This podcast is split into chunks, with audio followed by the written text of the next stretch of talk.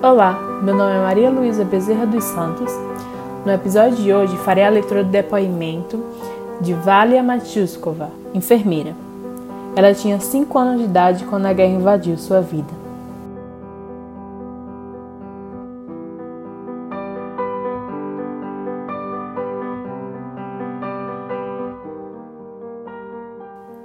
Você vai se surpreender, mas eu queria me lembrar de algo engraçado, alegre.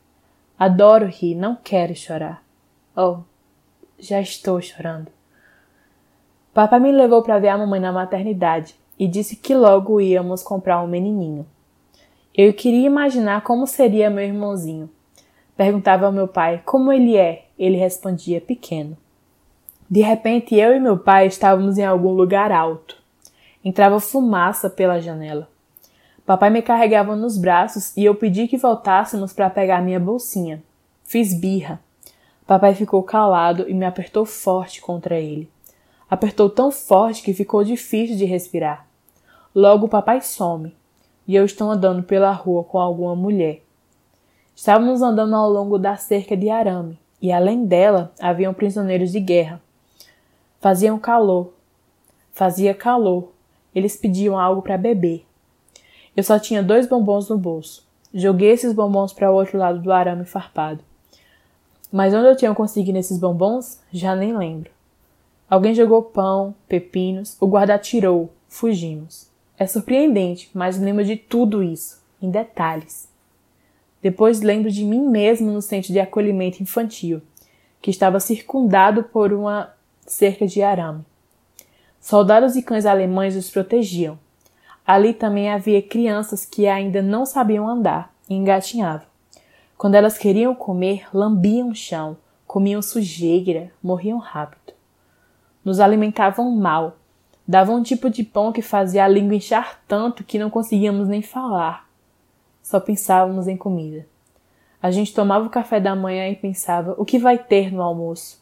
Almoçava e o que vai ter no jantar. Passávamos por debaixo da cerca de arame e escapulíamos para a cidade. O objetivo era um só: chegar ao lixão. Era uma alegria inconcebível encontrar uma pele de arenque ou cascas de batata. Comíamos as cascas cruas. Lembro que um moço me pegou no lixão. Fiquei assustada. Moço, eu não venho mais. Ele perguntou: Quem cuida de você? Ninguém, sou do centro de acolhimento infantil. Ele me levou para casa e me deu comida. Na casa dele só tinha batata. Cozinharam e eu comi uma panela inteira. Do centro de acolhimento infantil me mandaram para um orfanato. Ficava na frente do Instituto de Medicina e lá havia um hospital militar alemão. Lembro das janelas baixas, dos contraventos pesados que fechavam à noite. Lá nos alimentavam bem. Eu me restabeleci. Uma mulher que fazia limpeza me amava muito. Ela tinha pena de todos, mas de mim em especial. Quando vinham tirar sangue da gente, todos se escondiam. Os médicos estão vindo! Ela me enfiava em algum canto e repetia o tempo todo que eu parecia com a filha dela. Os outros entravam debaixo da cama, eram puxados de lá, eram atraídos.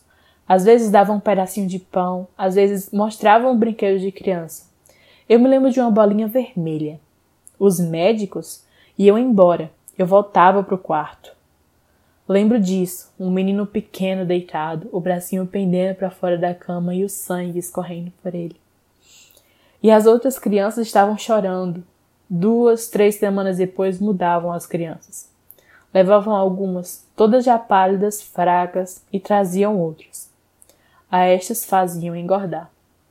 Os médicos alemães consideravam que o sangue de crianças de até 5 anos ajudava na recuperação mais rápida dos feridos, que possuem um efeito rejuvenescedor. Isso eu soube depois, claro, depois. Mas na época, eu queria ganhar um brinquedo bonito, uma bolinha vermelha. Quando os alemães começaram a fugir de Minsk, a se retirar, essa mulher que nos protegia nos levou até o portão. Quem tem alguém, vá procurar. Quem não tem, vá para qualquer aldeia. Lá as pessoas vão salvar vocês. E eu fui. Morei na casa de uma senhora. Não lembro nem o sobrenome dela nem a aldeia. Lembro que prenderam a filha dela e ficamos as duas, a velhinha e a pequenininha. Tínhamos um pedacinho de pão para uma semana. Fui a última a saber que os nossos soldados estavam na aldeia. Eu estava doente. Quando ouvi, me levantei e corri para a escola. Vi o primeiro soldado, como eu grudei nele. Lembro que a camisa militar dele estava molhada, de tanto que o abraçavam, beijavam e choravam. Esse depoimento é parte do livro As Últimas Testemunhas, lançado pela Companhia das Letras em 2018.